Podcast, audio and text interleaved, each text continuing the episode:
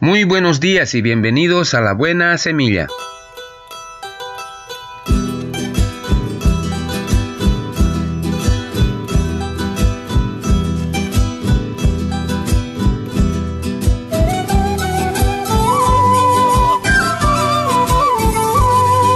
Hola, hola, ¿qué tal? ¿Cómo están? Les saludo con la paz de nuestro amado Señor Jesucristo. Un cordial saludo para todos mis amados hermanos en Cristo Jesús, para toda la iglesia en general. Así también mando un abrazo fuerte para toda mi familia en general, a los que se encuentran acá en la ciudad y a los que están en el interior.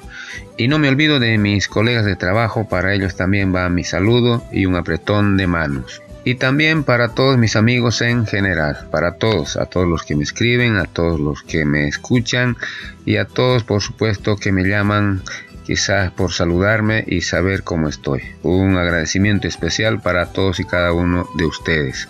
Que Dios siempre me los bendiga. Durante un experimento de investigación, un biólogo marino colocó un tiburón en un gran tanque de retención y luego lanzó varios peces pequeñitos dentro.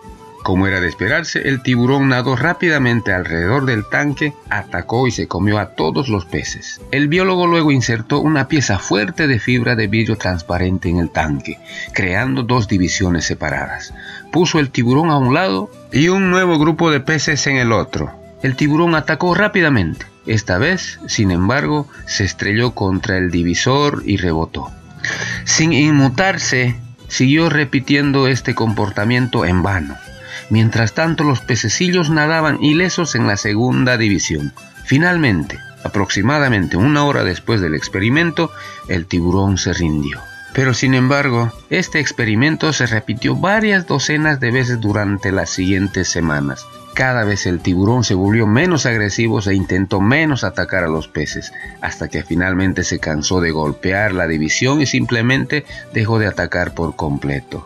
El biólogo luego retiró la división o el divisor, pero el tiburón no atacó. Fue entrenado para creer que existía una barrera entre él y los otros peces, por lo que ahora nadaban donde quisieran, libres de daño.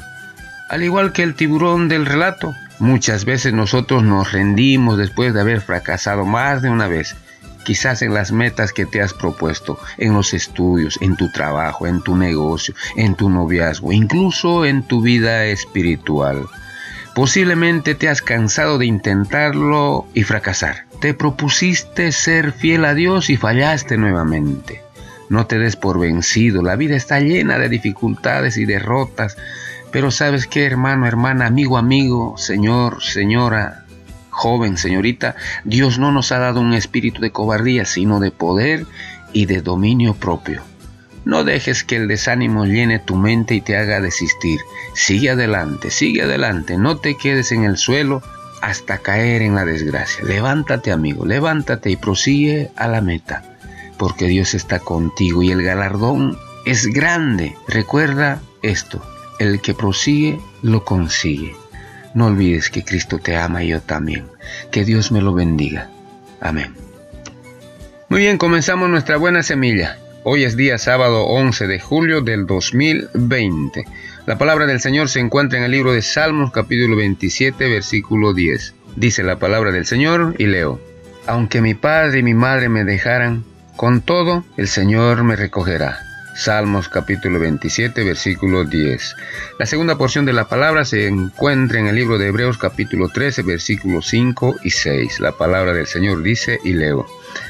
Él dijo, no te desampararé ni te dejaré, de manera que podamos decir confiadamente, el Señor es mi ayudador, no temeré lo que me pueda hacer el hombre. Hebreos capítulo 13 versículos 5 y 6.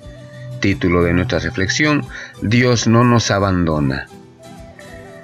Habiendo sido abandonado por mis padres, fui criado por mi abuela y luego por mi tía. Mi padre y mi madre me sacaron de sus vidas, pero Dios no me abandonó.